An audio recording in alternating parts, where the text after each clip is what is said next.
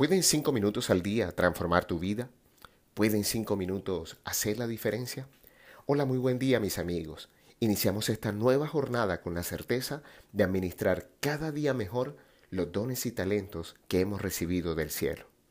Vamos cerrando nuestra temporada de abundancia con un término que no podía faltar, economía. Y tanto su definición como su historia tienen mucho para enseñarnos el día de hoy.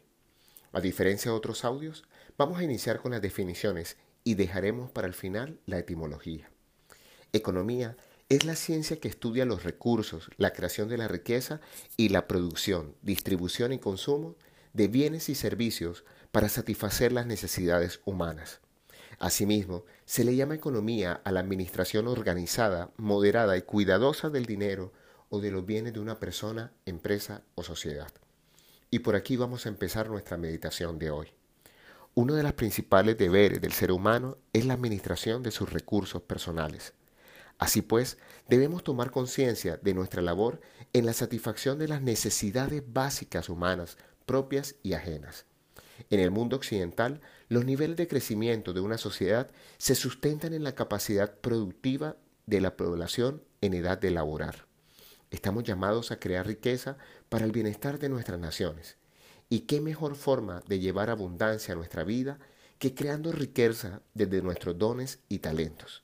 De hecho, se le dominaba talento en los textos sagrados a una unidad de dinero.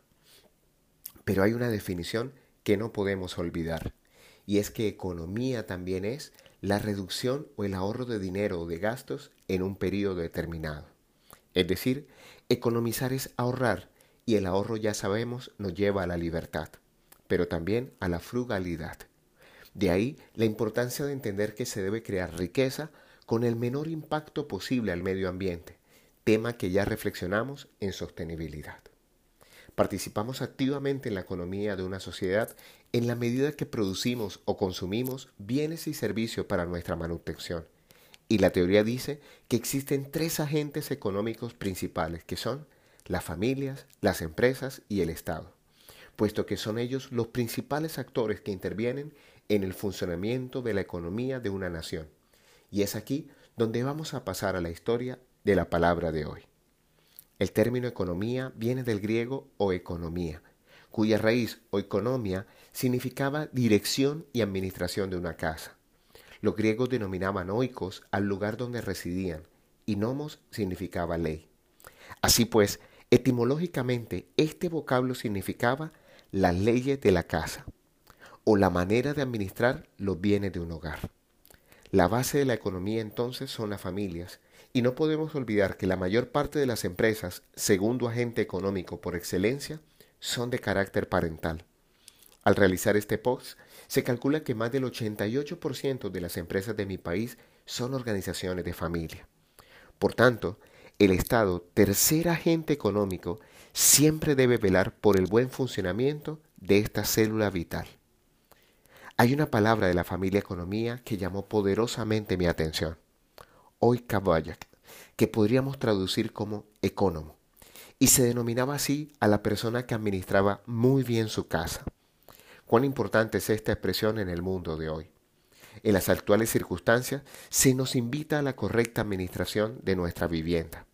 Y cuidar la casa no es solo un tema material, es buscar el bien común de todos sus integrantes, el bienestar físico, mental y emocional de cada uno de sus miembros. Es elevar los niveles de conciencia y espiritualidad de quienes hacemos parte de este entramado básico de la sociedad. Preservar y educar a las familias es alimentar correctamente a las empresas y, por supuesto, propender por la armonía del Estado.